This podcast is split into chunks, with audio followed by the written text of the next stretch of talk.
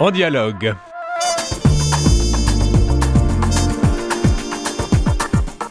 Ici Jean-Philippe Trottier, vous êtes toujours sur les ondes de Radio VM. Mon invité d'aujourd'hui est Marie-Claude Lalonde, directrice nationale du Bureau canadien d'aide à l'Église en détresse. Elle évoque le 15e rapport sur la liberté religieuse dans le monde, publié par son organisme, lequel a été fondé en 1947. On parle ici bien évidemment d'une liberté garantie par l'article 18 de la Déclaration universelle des droits de l'homme. Il ressort de ce rapport que le droit à la liberté religieuse n'a pas été respecté dans 62 pays sur 196 que compte le monde. Marie-Claude Lalonde, bienvenue. Merci de nous accorder cette entrevue. Bonjour. Vous dirigez donc le chapitre canadien d'aide à l'Église en détresse. J'ai dit que ça a été fondé en 1947, mais j'en ai pas dit, ai pas dit davantage. Pouvez-vous nous dire quelques mots là-dessus? Oui, c'est un organisme de charité euh, qui a été fondé, là, comme vous l'avez dit, euh, après la deuxième euh, guerre mondiale. Et puis, dans le fond, notre notre mandat actuel, c'est de d'aider l'Église à fonctionner un peu partout dans le monde, que ce soit à cause de problèmes de pauvreté ou encore de discrimination et persécutions religieuses. Et euh, vous occupez-vous uniquement des chrétiens ou est-ce que vous êtes devenu plus interreligieux ou euh, quel, est votre, votre créneau principal? Oui, notre créneau principal, oui, effectivement, c'est d'aider les chrétiens. Par contre, de plus en plus, euh, nous avons des, des projets de dialogue interreligieux et donc des projets qui vont, euh, dans une certaine mesure, euh, bénéficier à des chrétiens et des non-chrétiens, normalement avec, notamment, pardon, avec le, le dialogue avec l'islam. Mhm. Vous, votre organisme aide à l'Église en détresse à plusieurs activités, une desquelles est la rédaction d'un rapport tous les deux ans sur l'état de la liberté religieuse dans le monde. On va parler du 15e. Il y en a eu 14 autres auparavant, forcément. Ça a commencé en quelle année à peu près, cette histoire de rapport? Je n'ai pas l'année exacte parce que euh, en ce moment nous le publions tous les deux ans, mais euh, la périodicité a changé un peu.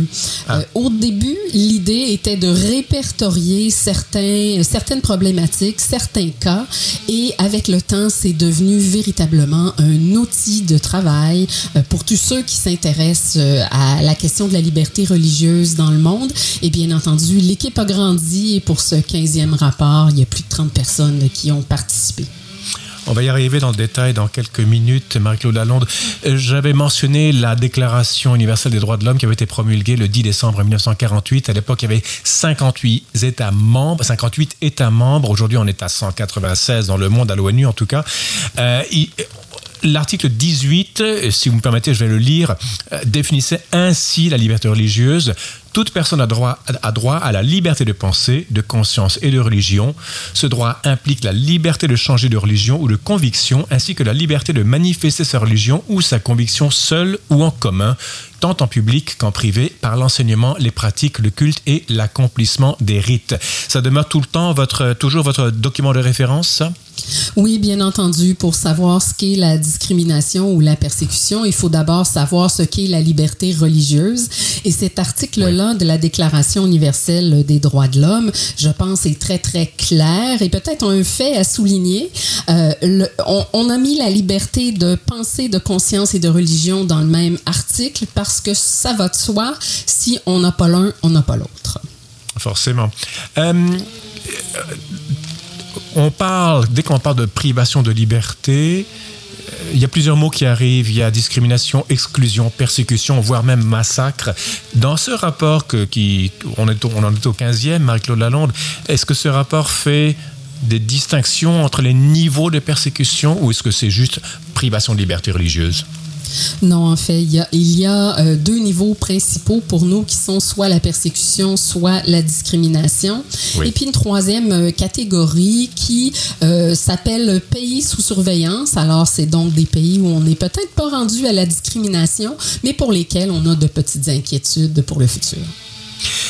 Je vous avais interviewé, je me souviens, pour le 14e rapport. C'était déjà pas très joyeux j'ai l'impression qu'à la lecture du 15e rapport, ça l'est encore moins. Est-ce que c'est mon impression? J'ai l'impression que depuis quelques années, la liberté est en train d'être religieuse, en tout cas, est en train d'être battue en brèche. Est-ce que c'est moi-même qui conclut euh, faussement ou c'est votre impression aussi? Non, c'est définitivement mon impression aussi. Euh, ce 15e rapport, donc, pour la période des deux dernières années, en vient à la conclusion que plus ça va, pire c'est. Mais je dois vous dire que je suis à l'aide à l'Église en détresse depuis suffisamment longtemps pour avoir vu tous les rapports, ou presque. Et euh, de ces rapports-là, je n'ai jamais, jamais, jamais vu une année où on peut dire qu'il y a véritablement eu amélioration. Carrément. Carrément, oui. Euh, récapitulons, ce, rapport concerne euh, la privation de la liberté religieuse, pas seulement contre les chrétiens, mais ça peut être contre des musulmans, contre des bouddhistes, contre des athées peut-être, ou contre des, euh, des juifs, non? Ah oui, absolument. Le rapport veut ratisser le plus large possible parce que, euh, selon ce qu'on constate, c'est lorsqu'un groupe est victime de persécution religieuse ou de discrimination, il est fort probable que tous les autres groupes vont suivre dans une certaine mesure. Alors, euh, il faut, faut, faut, faire très attention et donc, euh, nous pensons qu'il faut étudier la liberté religieuse dans un sens beaucoup plus large que de regarder ce qui se passe avec les chrétiens. D'accord. Marc-Claude Lalonde, directrice nationale d'aide à l'Église en détresse pour le chapitre canadien. Ce rapport, euh, quels sont les faits saillants euh, On parle de différentes parties du monde, forcément, puisqu'on parle de tous les 196 pays reconnus par l'ONU, enfin un peu moins de 200. Euh, qu'est-ce qui, qu'est-ce qui frappe au premier abord par rapport aux autres rapports? Ben, ce, qui, ce qui frappe, je vous dirais, le rapport est accompagné d'une euh, carte géographique. Et c'est de voir la répartition des zones de persécution. À une certaine époque, tout ça se passait euh, assez loin. Hein? On parlait de, de, la Chine, entre autres de la Corée du Nord, et puis, bon, euh, différentes autres petites nations. Mais maintenant, ce qu'on voit, c'est que le nord de l'Afrique est en train de, de virer au rouge, hein, qui est la couleur qu'on a attribuée à la persécution. Euh, et, et ça, c'est on s'aperçoit que l'Afrique est de plus en plus visée et l'Afrique, la plupart des pays, n'ont pas nécessairement les moyens de faire face aux problèmes. Et donc, ça ne peut que s'aggraver. Quand on dit l'Afrique du Nord, on parle de pays musulmans. On parle de pays musulmans, mais euh, de plus en plus, euh, ça descend et euh, il y a des pays qui ne sont pas à majorité musulmane où il commence à y avoir des problèmes à cause de, musulmans extrémistes, hein, de terroristes qui se promènent d'un pays à l'autre. Avant, c'était exclusivement un problème de pays à majorité musulmane. Ce n'est plus nécessairement le cas. Quand on parle de liberté de religion, est-ce que quand une faction dans une religion persécute ses propres co-religionnaires, est-ce que ça, ça rentre dans l'analyse de ce rapport d'aide à l'Église en détresse, Marie-Claude Lalonde, ou c'est d'une religion contre une autre? Non, tout, tout entre en, ligne de compte dès que la religion est la cause de, des actes, que ce soit des actes de discrimination, de persécution plus ou moins violente, mhm. mais euh, dès que la religion en est le motif, ça fait partie du rapport et on parle effectivement des musulmans qui sont attaqués par des musulmans extrémistes.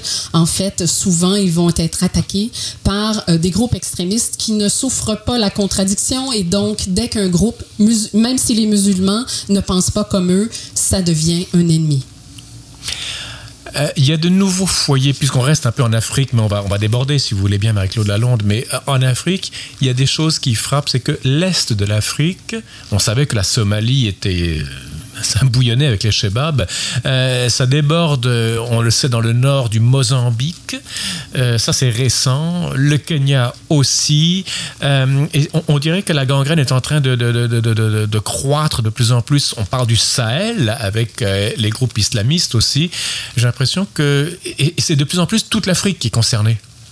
Oui, effectivement, euh, ça a commencé par euh, quelques pays, mais maintenant, euh, en Afrique, si je ne m'abuse, c'est 14 pays sur, sur le continent qui sont touchés en ce moment. Et comme je le disais tout à l'heure, lorsqu'on regarde une carte, ce n'est plus un problème typiquement du Nord. On a la République démocratique du Congo maintenant, qui est encore pas mal au centre. Vous avez parlé du Mozambique euh, entre autres dans la province de Cabo Delgado, il y a des attaques régulières, pour ne pas dire constantes.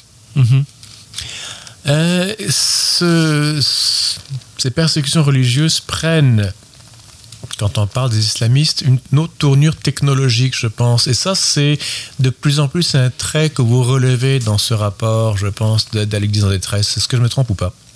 Bien, en fait, la technologie euh, sert à tous les persécuteurs, quels qu'ils soient. Hein.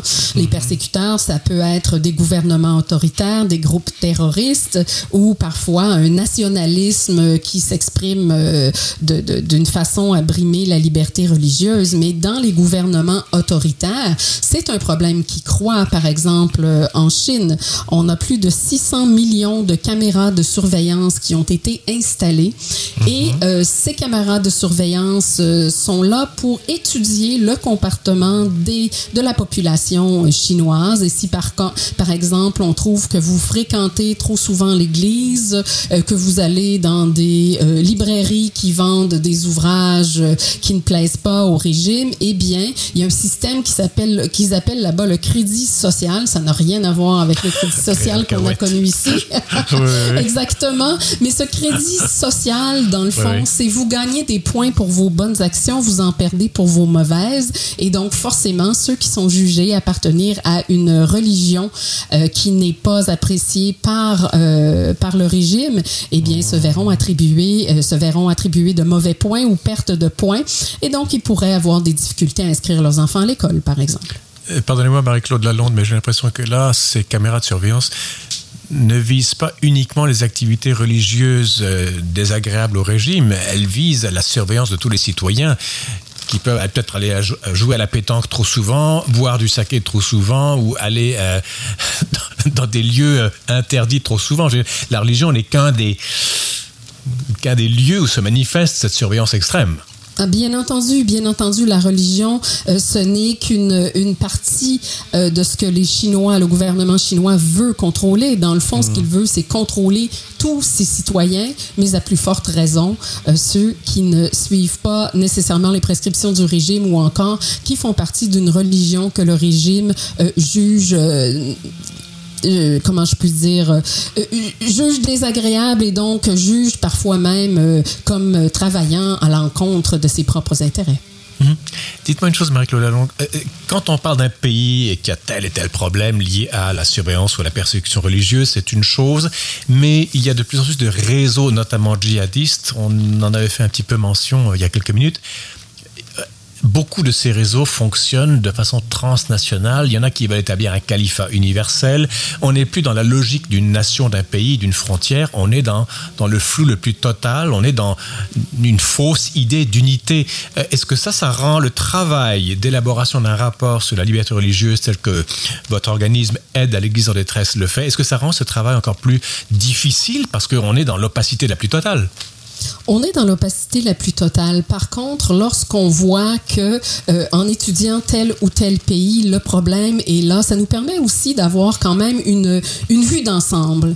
Et c'est cette vue d'ensemble-là qui nous a permis de voir un peu un déplacement des problèmes du djihadisme qu'on a vu surtout en Irak et en Syrie. Là, on en a beaucoup parlé, mhm. mais euh, ils ont dû retraiter beaucoup, ils ont perdu du terrain là-bas et maintenant, ce qu'on voit, c'est que les activités se sont déplacées vers le nord de l'Afrique et maintenant ça descend plus au sud. Et même si on étudie pays par pays, euh, lorsqu'on crée euh, quelques catégories et la catégorie euh, problème d'extrémisme religieux, on s'aperçoit qu'il y a eu un déplacement du problème récemment. Ça va même jusqu'à l'océan Indien, parce qu'on a parlé, donc on a parlé du nord de l'Afrique, de l'Afrique subsaharienne. Euh, ça se déplace également vers l'est de l'Afrique et ça déborde des frontières. On parle même de, Comores, des, Comores. J'imagine que Madagascar. Enfin, je ne sais pas si je sais pas si votre rapport parle de Madagascar, mais euh, on, a l'impression que ce phénomène fait tache d'huile, mais dans toutes les directions. Oui, dans toutes les directions, effectivement. Madagascar, île Maurice, les Comores, ce sont des mhm. pays qui, euh, dans deux des cas, euh, il y a de la, où, il y a de la discrimination et dans un cas de la persécution. Mhm. Mais vous voyez comme on en arrive au sud de l'Afrique de plus en plus.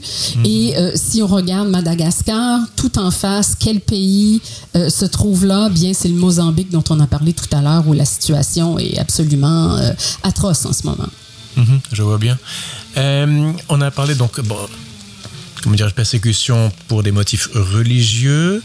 Très souvent, ce sont des motifs politiques, comme en Chine, il y a un seul parti qui détient la vie, la voix, la vérité, et donc n'importe qui qui dévie de ça va être persécuté ou du moins fortement surveillé. Et l'ethnie peut également, ou la nationalité ou le nationalisme peuvent comment dirais-je, servir de prétexte à une persécution religieuse. Je pense notamment à l'Inde. Narendra Modi, qui euh, dirige le, Bharata euh, Janata Party, le parti du peuple indien, qui est ouvertement hindouiste et très xénophobe. Est-ce qu'il rentre également dans votre, dans votre escarcelle? Oui, absolument. L'Inde est le parfait exemple de ce type, ce type de pays qu'on appelle l'ultranationalisme. Dans le fond, on se sert de la culture, de l'identité nationale pour en arriver à nos fins euh, de, de, mettre en retrait ou encore d'éliminer des religions minoritaires qui euh, sont dépeintes comme étant des religions, bon, euh, fruits de l'influence externe de d'autres pays, mais aussi fruits de problèmes euh, sociaux. On les accuse de toutes sortes de choses et on dit, vous voyez bien, si l'Inde était essentiellement hindoue, tout serait parfait. Carrément, hein? Oui, oui, oui. Euh, L'Inde, il y a les pays autour, il y a le Pakistan, on entend tout le temps parler de, vous savez, la loi sur le blasphème qui avait été promulguée dans les années 80, euh, sert souvent de prétexte pour éliminer un voisin qui aurait même pas besoin de preuves, je pense, qui aurait profané le Coran, le, nom du prophète ou les préceptes de l'islam. Il y a beaucoup, on se souvient d'Asia Bibi, notamment cette chrétienne pakistanaise. Il y a l'Inde, il, y a le Pakistan qui est dans, je crois, qui figure en bonne place, malheureusement, dans votre rapport, non? Oui, effectivement. Au Pakistan, vous l'avez mentionné, il y a la loi anti-blasphème qui, euh, souvent, bien plus que de, de s'assurer du respect des religions, en fait, sert de règlement de, de, de chicane de voisins, comme on dit chez nous. Euh, on règle nos disputes de cette manière-là. Mais au Pakistan, ce qui nous préoccupe beaucoup en ce moment, ce sont euh, les kidnappings de jeunes femmes et même de jeunes filles, de filles mineures. Oui qui sont kidnappés convertis de force, mariés de force à des musulmans et euh, bien souvent soit réduites à l'esclavage tout court, l'esclavage sexuel. Et vous pouvez bien vous imaginer que euh, elles sont pour la plupart, euh, sinon la, totalité, victimes de viol de l'époux musulman qu'on leur a attribué. Et là, c'est le fait quand même d'un extrémisme musulman. L'ensemble de, des musulmans du pays ne se comportent pas comme ça, et Dieu merci. Mais le problème ensuite, c'est le système légal. Alors, les familles de ces jeunes femmes essaient d'avoir, euh, d'obtenir justice et euh, dans la plupart des cas, ce qui se passe, c'est que le tribunal donne raison euh, aux kidnappeurs ou le tribunal accepte des preuves qu'on sait que tout le monde c'est fausse, mais parce que ça permet d'aller dans le sens où le tribunal veut aller, il y a eu quelques petits revirements de situation dernièrement qui nous donnent un peu d'espoir, mais c'est un problème immense au Pakistan.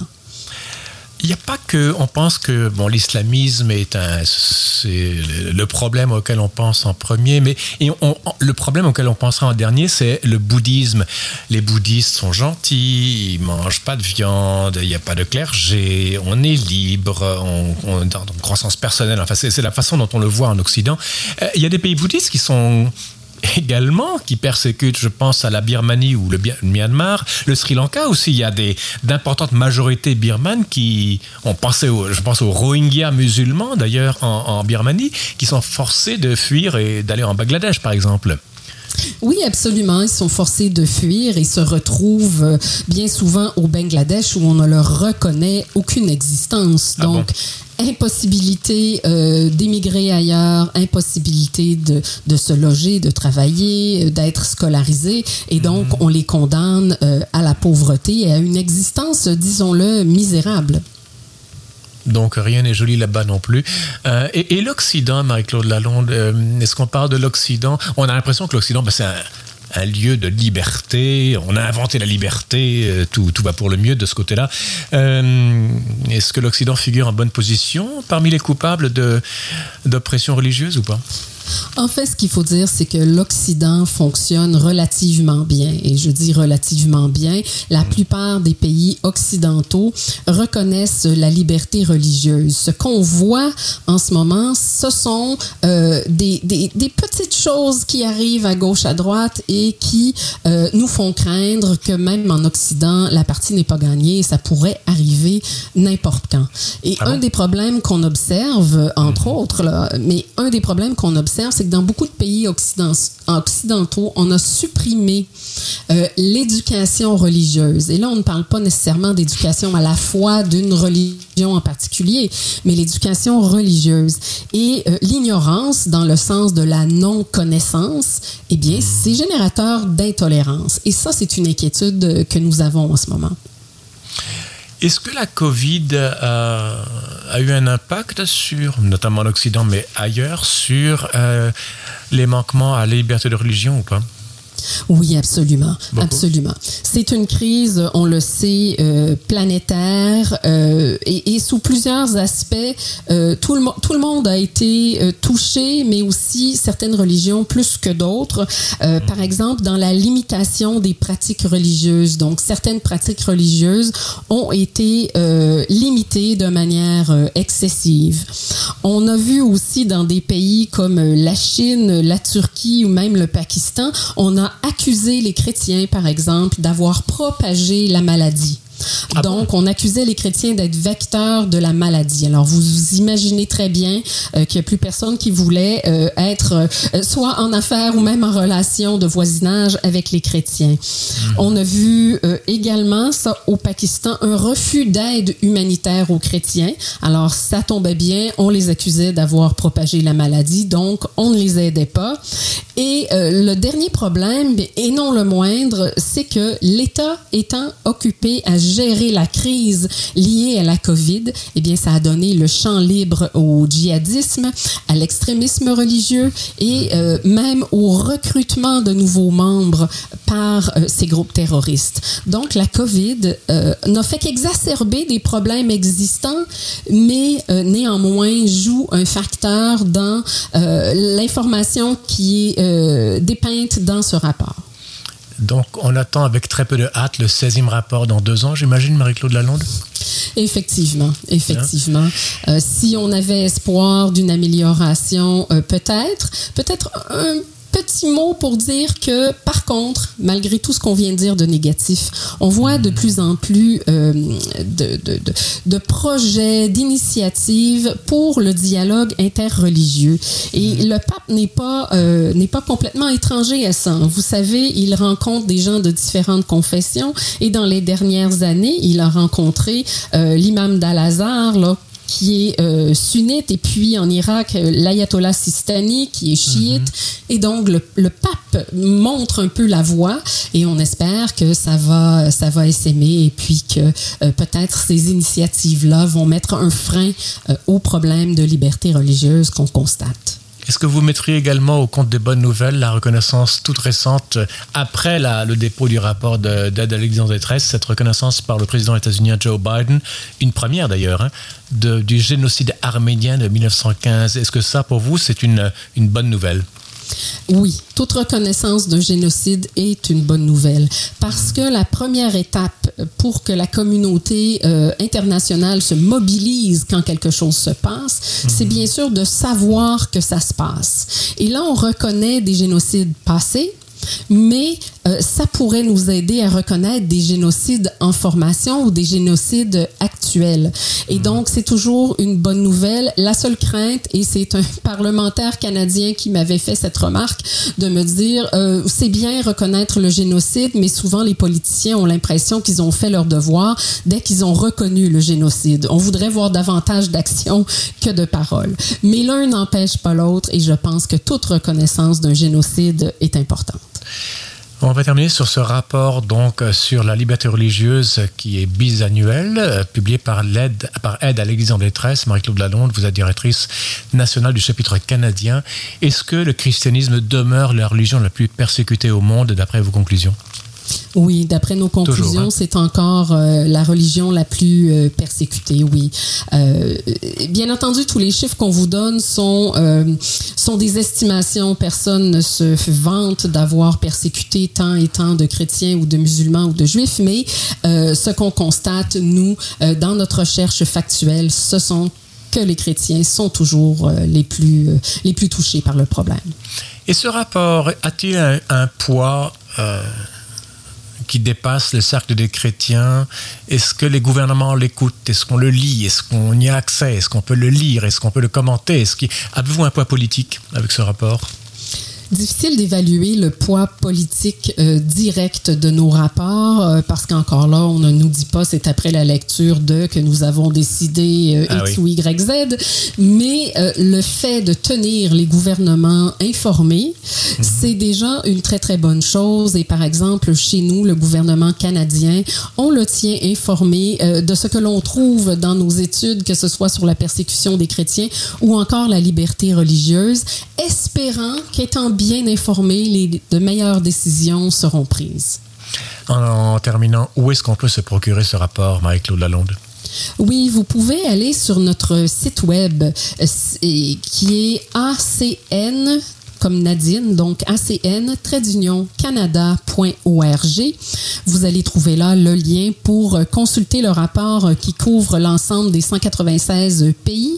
Et d'ici euh, quelques semaines, nous aurons également, pour ceux qui ne veulent pas faire une lecture intégrale, hein, c'est assez difficile, c'est très, très volumineux, un sommaire qui sera disponible pour faciliter la lecture de tout ça. Marie-Claude Lalonde, directrice nationale du Bureau canadien d'aide à l'Église en détresse, merci infiniment pour ces propos sur votre 15e rapport sur la liberté religieuse dans le monde.